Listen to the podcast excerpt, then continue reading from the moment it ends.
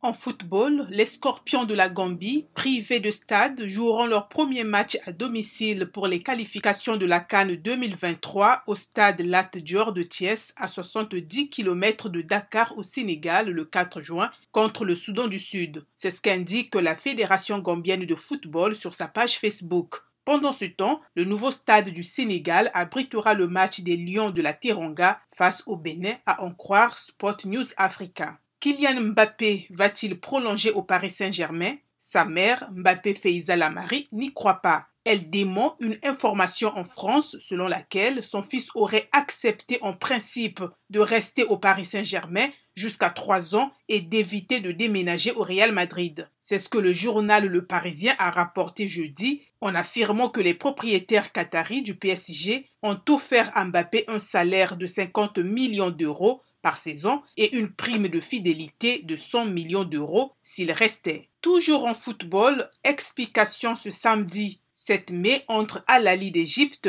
tenant du titre, et l'équipe algérienne de l'entente Sétif. Entraînée par le Sud-Africain Pitso Mosimane, Al-Ali espère, lors de ce match à domicile, se rapprocher d'un troisième titre consécutif en Ligue des Champions et le onzième au total. Dans l'autre demi-finale des champions de la CAF, les Marocains de Ouida de Casablanca et les Angolais de Petro Luanda s'affronteront au stade national du 11 novembre, près de la capitale angolaise. Petro revient à ce niveau après 21 ans d'absence. Le Wydad a été remarquablement constant dans la compétition phare des clubs africains, atteignant les demi-finales cette saison pour la sixième fois en sept tentatives. Athlétisme cette fois-ci, l'Italien Marcel Jacobs, champion olympique surprise du 100 mètres l'été dernier, fait son retour sur la ligne droite ce samedi à Nairobi au Kenya, neuf mois après son titre acquis à Tokyo. Le sprinter de 27 ans se présente en tête de gondole du meeting Continental Tour de Nairobi, deuxième division mondiale, au plateau de sprint royaux avec l'Américain Fred Curley, médaillé d'argent sur 100 mètres à Tokyo, la triple championne olympique jamaïcaine Shelly Ann Fraser Price et la sensation namibienne Christine Mboma. Pour terminer, les deux meetings d'athlétisme de la Ligue de Diamant prévus en Chine cet été n'auront pas lieu en 2022 en raison des restrictions de voyage qui continuent de s'appliquer dans le pays